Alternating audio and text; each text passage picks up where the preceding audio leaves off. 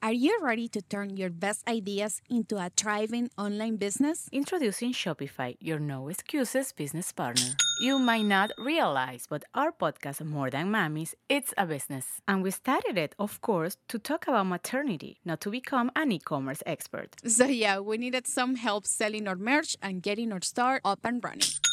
Woohoo! Another sale! Shopify is a commerce platform revolutionizing millions of businesses worldwide. No matter if you are a garage entrepreneur or a big business, Shopify is the only tool you need to start and grow your business without the struggle. With Shopify single dashboard, you can manage orders, shipping, and payments from anywhere, giving you the insights you need wherever you are. Sign up for $1 per month trial period at shopify.com slash sonoro, all lowercase. Go to shopify.com slash sonoro to take your business to the next level today. Shopify.com slash sonoro. Before we continue, let me tell you about our sponsor, Rosetta Stone. All of you English learners know how challenging it can be to learn a language. Well, Rosetta Stone can help make this process easier so you can improve your English level or learn any of the 25 languages that it offers. Over the last 30 years, Rosetta Stone has helped millions of people learn foreign languages. The program has been designed to give you a more natural learning experience than other language courses, and its method is more intuitive. Instead of focusing on memorization or vocabulary tests, Rosetta Stone helps you build comprehension and fluency naturally using engaging stories, dialogues, and visuals. In this way, you'll learn individual words, then phrases, and then sentences in an authentic manner. And Rosetta Stone is really convenient. The lessons are as short as 10 minutes, so you can easily do them during breaks in your schedule or add them to your morning routine. One other reason why Rosetta Stone is so useful is because of its speech recognition technology.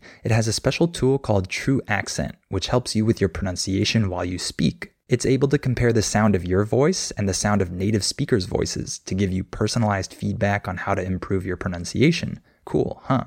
So, why not make learning a new language one of your priorities this year and let Rosetta Stone help you through the process? Don't put off learning that language. There's no better time than right now to get started. For a very limited time, Listening Time podcast listeners can get Rosetta Stone's lifetime membership for 50% off. That's 50% off unlimited access to 25 language courses for the rest of your life. Redeem your 50% off at rosettastone.com slash listening time today. Welcome to the Listening Time Podcast. Hey everybody, this is Connor, and you're listening to episode 126 of the Listening Time Podcast. I hope you're all doing well. Uh, at the time of recording this, it's autumn. It's fall it's uh, the beginning of this season. Uh, if you're listening in the northern hemisphere, uh, then it will be autumn when this episode is released uh, for you too. But if you're in the southern hemisphere, then of course it won't be autumn.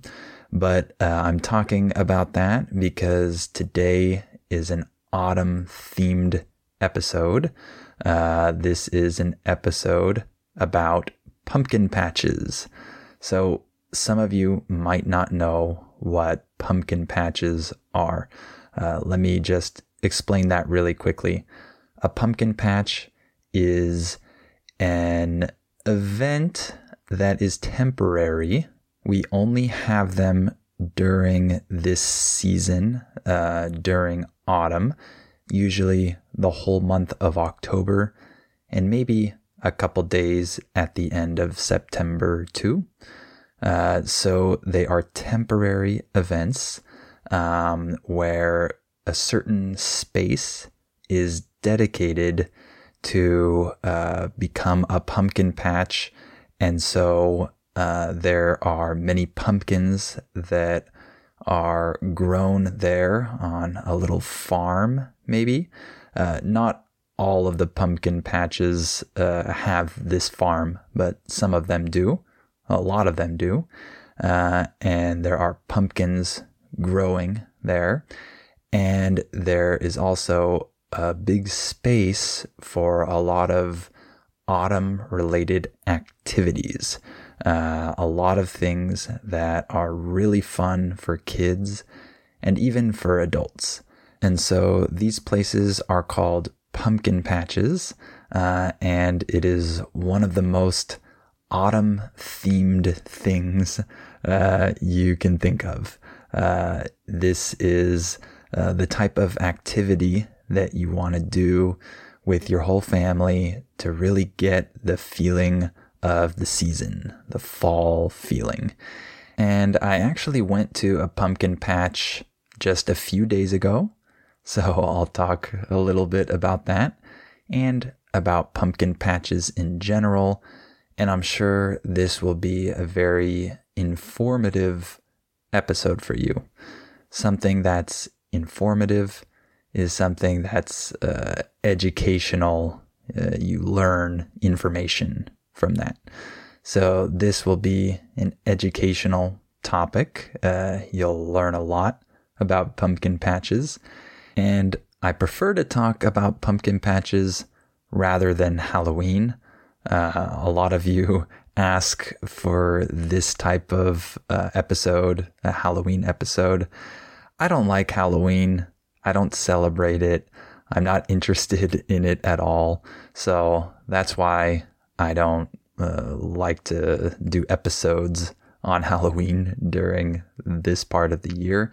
But pumpkin patches are equally as interesting, in my opinion.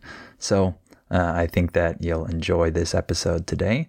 Uh, before we continue on, uh, remember that my US Conversations podcast is available now. So if you want to try to practice your listening with real conversations between native speakers while we speak naturally, uh, then make sure to sign up for this podcast and you'll get a new conversation every month uh, with the transcript included and the definitions of key words and phrases that we use. So if you're interested in that, the link is in the description below this episode. That's patreon.com slash usconversations. And if you just need my training to help you understand native speakers when they speak fast, and you want my listening practice seminars, then make sure to sign up for my membership. The link is also down below. That's patreon.com slash listening time. And if you like this podcast, please give it a five star rating and write a review and share it with anyone else you know who's learning English. All right, let's get started. Are your ears ready? You know what time it is. It's listening time. Okay, let's talk a little bit about pumpkin patches. First of all, it's important to know that the United States uh, is obsessed with pumpkins during autumn.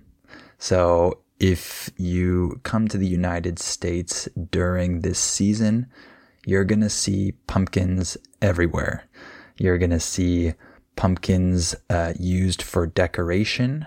People might have pumpkins around their house and uh, in their yards, and uh, people use pumpkins to uh, decorate their house and create the autumn flavor uh, for that season, right? And speaking of flavor, uh, we use pumpkins literally for flavor. So there are a lot of food items and dessert items that include pumpkin or pumpkin seeds, right? And drinks can also be pumpkin flavored. We have a famous drink called the pumpkin spice latte, uh, which people get um, during this season every year. And so, uh, as you can see, there are many things uh, that involve pumpkins uh, around this time. So that's uh, another reason why people love to go to pumpkin patches because there are uh, tons and tons of pumpkins there. And uh, actually, people go to pumpkin patches to buy their pumpkins. That's really uh, one of the main reasons that people might go because they sell pumpkins there and you can go and choose your own pumpkin from the pumpkin farm that they have, if they have a little pumpkin farm there. and they have all different sizes and shapes. Uh, and you can go and choose your pumpkin with your family. Uh, it's a nice activity for kids, especially. And it's very similar to the activity that we have around the Christmas season, um, where people go to choose their Christmas tree. So this is akin to that. By the way, when we say that something is akin to something else, we're saying that it's similar to that other thing. So choosing your pumpkin at pumpkin patches is akin to choosing your Christmas tree uh, during uh, the Christmas season. And in fact, a lot of these pumpkin patches actually become uh, Christmas tree farms just a month later. Uh, so they serve both purposes sometimes. So uh, this is something really fun for the family to go and choose their pumpkin and just to see all of the pumpkins there at the pumpkin farm. And at the pumpkin patch that we went to last week, they also had sunflowers growing, and you're able to cut your own sunflower and take that home with you. So they might have more things growing than just pumpkins. They might have sunflowers or other things as well. So that's one of the main reasons that people go to pumpkin farms. Before we continue with the episode, let me tell you about our sponsor, Grammarly. When it comes to written communication in the workplace, we all know how difficult and time consuming it can be to ensure your writing is clear and effective, especially if you have to write in English and you're not a native speaker. Thankfully, Grammarly can help you with this. Grammarly is an AI powered writing tool that gives you helpful suggestions while you're writing so that you can sound more natural and fluent. Grammarly's free and premium features integrate easily into your daily workflow, helping you save time in every stage of your writing process. I recently used Grammarly to help me write an important script for work, and its suggestions were super useful. I love that Grammarly detects when my writing isn't as clear as it could be and that it shows me what adjustments to make. If English isn't your first language, then Grammarly can help your writing sound more native, and Grammarly Premium tailors its suggestions specifically to multilingual speakers. In fact, 98% of non native English speakers say that Grammarly helps them sound more fluent in their written communication. Also, Grammarly helps speed up your writing process by letting you instantly create first drafts, by helping you find the perfect final word for each of your projects, and by offering suggestions everywhere you write, whether it be documents, messages, emails, social media, or other apps. Communicate effortlessly with Grammarly. Go to grammarly.com slash ESL. That's G R A M M A R L Y dot com slash ESL. But let me also talk about the different activities that uh, pumpkin patches offer. So there are many things that you can do, uh, things for kids or things for the whole family. So one of them is that many pumpkin patches offer train rides. Uh, this is a very small train. It's not a real train, of course. It's a small mechanical train that goes uh, around the tracks in a circle. By the way, the word tracks refers to uh, the thing where the train uh, rolls on, right? It goes on these tracks, and uh, that's how it moves. This thing on the ground, these are the tracks. So the train moves along the tracks and goes in a circle, and it's just for little kids, usually. So adults can't go on this ride. And I mention that in particular because my son went on this train ride last week and he didn't know that uh, we weren't gonna accompany him. By the way, the word accompany means that you go with someone or something. So he didn't know that we weren't going to accompany him. He didn't know that we weren't going to ride with him on the train. And so he was super excited before he got on the train because if you don't have kids, you might not know this, but little boys usually love trains. a lot of them are obsessed with trains. Uh, so my son was super excited to ride on this train. But when he realized uh, that I wasn't gonna get on with him, he started crying and screaming. But it was too late. The train had already started and it took five laps around the track. By the way, the word lap in this context refers to when something goes in a complete circle around something else. So you can run laps around the track or the field, for example.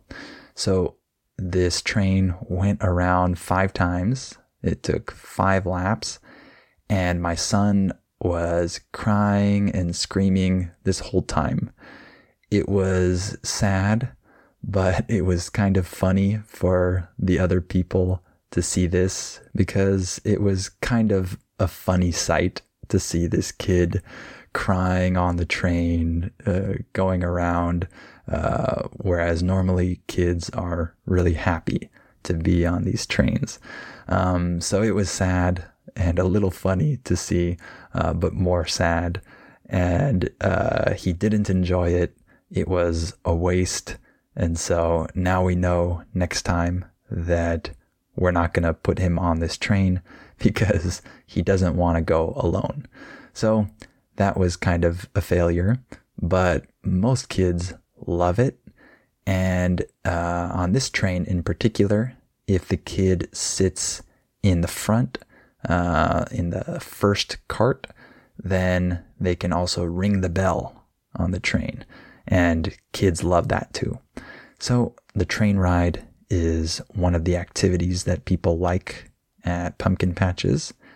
And another one is the petting zoo.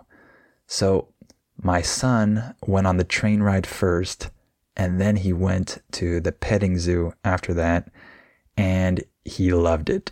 So all his tears went away, and he uh, was smiling and laughing uh, for the next 20 minutes or so.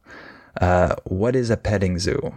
A petting zoo is a small area where kids and adults can go inside and feed and pet certain animals, usually goats. Uh, this is probably the most common animal that you find at petting zoos. There might also be other animals, maybe sheep. Uh, I'm not sure what other animals, but at this petting zoo, there were many goats. And before we went, uh, I had the feeling that my son was going to like this because a couple weeks ago, we saw uh, a couple goats um, that were being loaded into a truck. And my son was really intrigued by these goats. Uh, the word intrigued means that you're really interested in something. So my son was really intrigued when he saw these goats and he acted in a way that I hadn't seen him act before. And he seemed really fascinated by them. And so when we went to this pumpkin patch, I had the feeling that my son was going to really like uh, going to the petting zoo to see these goats.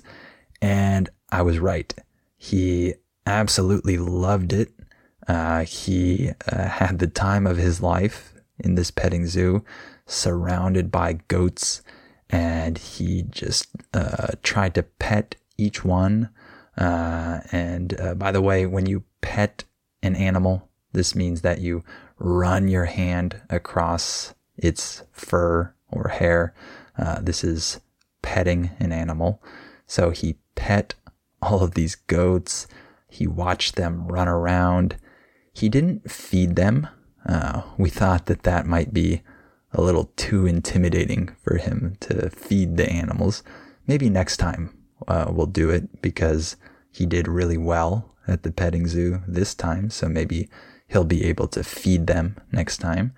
And he didn't seem scared at all, uh, even though there were goats all around him. And some of them were pretty big. Uh, there were goats of all different sizes. There were a couple pregnant goats too. That was pretty interesting. And some baby goats that had a lot of energy and were running around uh, the whole uh, petting zoo area. But my son wasn't scared.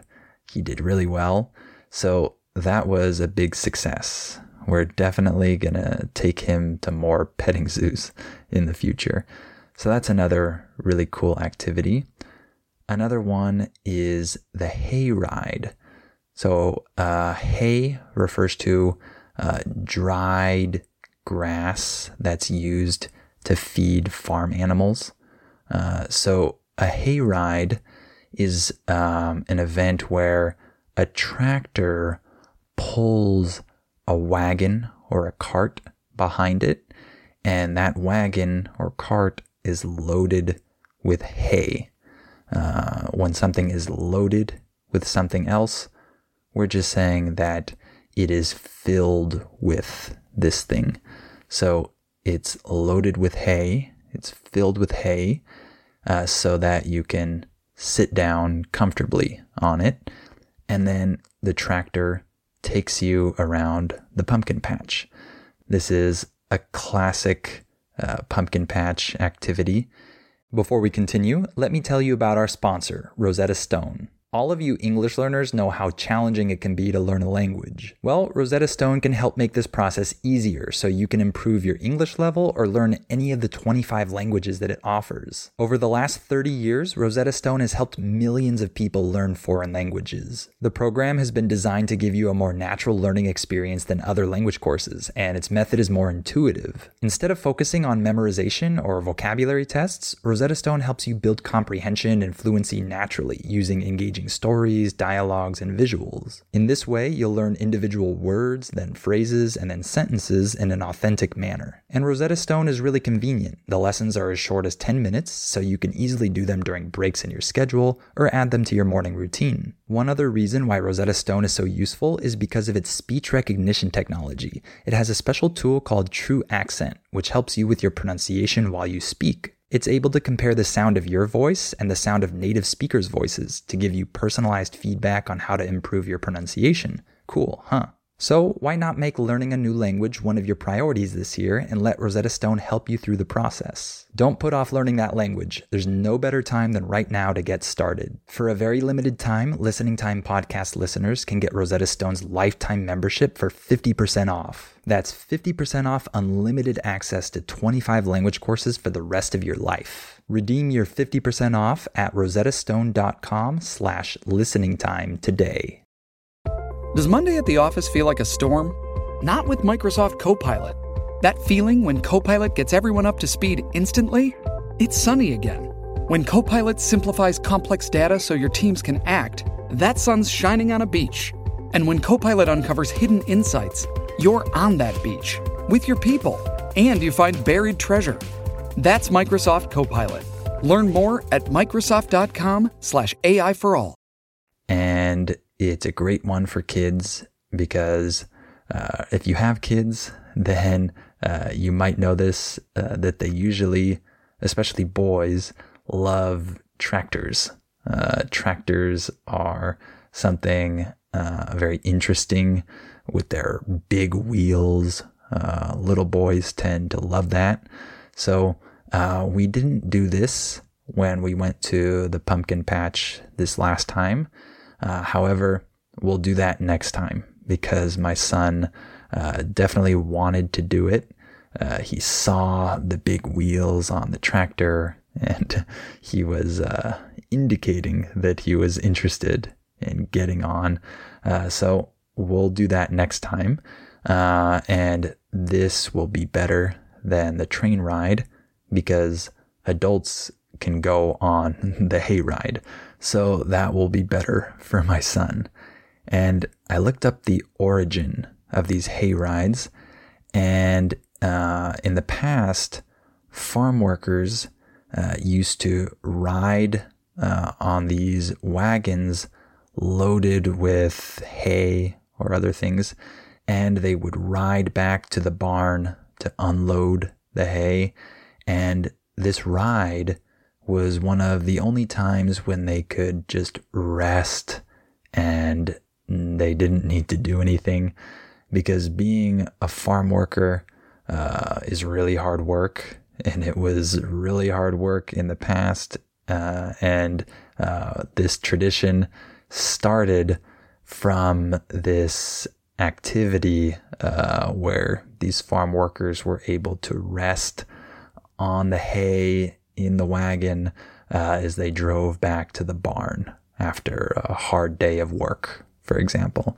So uh, that somehow got adopted uh, by these pumpkin patches. And now it's a classic tradition that people do with their families. And one other really classic tradition at pumpkin patches, a classic activity, is the corn maze.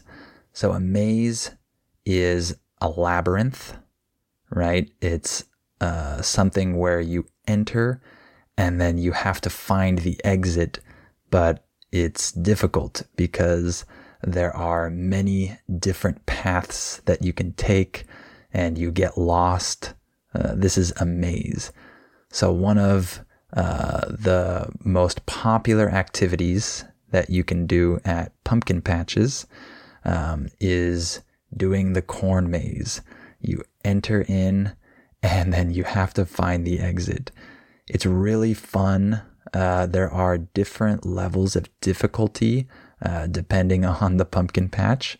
Some corn mazes are much harder than others, and they can even be stressful sometimes if they're really hard. I remember going in a corn maze uh, some years ago when I was in college, and it was extremely difficult. It took a long time to find the exit, and it got a little bit stressful because you get a little bit desperate when you're lost in this labyrinth and you have no idea where you are and you uh, can't see uh, the exit and the walls are really, really high. So you can't jump up and try to see uh, where you are. And I remember that it took me a long time to get out of this maze. So some of them can be pretty difficult, and others are easier and maybe more adequate uh, or appropriate for kids. Uh, but this is a really fun activity. I love this idea. I think it's a super cool tradition to go through this maze. I think it's a very unique thing. There's really nothing else like that uh, to go through a human maze where you're the person walking around and trying to find uh, the exit. That's super cool, in my opinion. And there are other activities as well. For example, some uh, pumpkin patches have pony rides.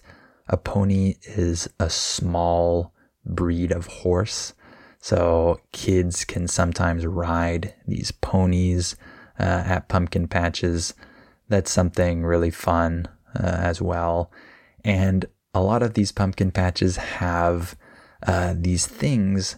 I don't know what they're called, but I'll describe them. They are like uh, boards of wood uh, with some type of painting, like maybe of a pig, for example. And then instead of uh, the face, uh, there's a hole in this board, and the kid can go uh, behind the board and stick their head through the hole, uh, and then their parents can take pictures of them. So it looks like the kid's face is where the pig's face is supposed to be. Uh, I think you know what I'm talking about. Uh, the pumpkin patch that we went to last week had uh, several different uh, types of these things. And that was also fun for my son. Uh, he wanted to uh, take these pictures and then see himself in the pictures afterwards. So that's another fun activity. And there are uh, other activities as well, uh, just depending on which pumpkin patch you go to. Uh, but they're all really fun. And lastly, I just wanted to talk a little bit about the decoration at these pumpkin patches. They're decorated uh, in a really cool autumn fashion. So they feel uh, completely fall themed. So uh, all of the fall colors are there. Uh, they're orange and brown and yellow and red, all of these autumn colors. There are pumpkins and uh, squashes uh, everywhere. Uh, squashes are, I think, the general term for a lot of different uh, things like pumpkins and other types of similar things. I think they're all classified as squashes, if I'm not mistaken. So there are different decorative squashes and pumpkins of different colors and shapes and sizes, and they're used to decorate. And there's hay everywhere. Remember that I mentioned that hay is this dry yellow grass. So there's hay everywhere. There are scarecrows. These are those things that farmers use uh, to scare away the crows or other birds from their farm right? These uh, fake human looking things that you put uh, on a big stick in your farm. So there are scarecrows at uh, pumpkin patches as well. And there are nice lights uh, to illuminate everything uh, when the sun goes down. And it just feels really cool. Uh, there's kind of a romantic fall feeling to pumpkin patches. Uh, it feels like autumn. It's really just a great image of this whole season. So, uh, that was a little bit about pumpkin patches in the US. I hope that you learned something today, and I hope that this topic was interesting for you. Remember to sign up for my US Conversations podcast if you're ready to practice with real conversations between native speakers, I talk to people from all over the country and we have natural conversations and I provide the transcript with definitions of key words. So if you're interested in that, make sure to sign up. The link is in the description below this episode. That's patreon.com slash US conversations. And if you want my specialized listening training, uh, or if you want my advanced podcast episodes where I speak fast, then check out my membership. The link is also below. And if you're a Spanish or a Portuguese speaker and you want to read fiction in English, then check out my ebook. Uh, I also have those links down below in the description. And if you like this podcast, I'd really appreciate it if you could give it a five star rating and write a review and share it with anyone else you know who's learning English. All right, thank you for listening to this episode, and I'll talk to you on the next episode of Listening Time.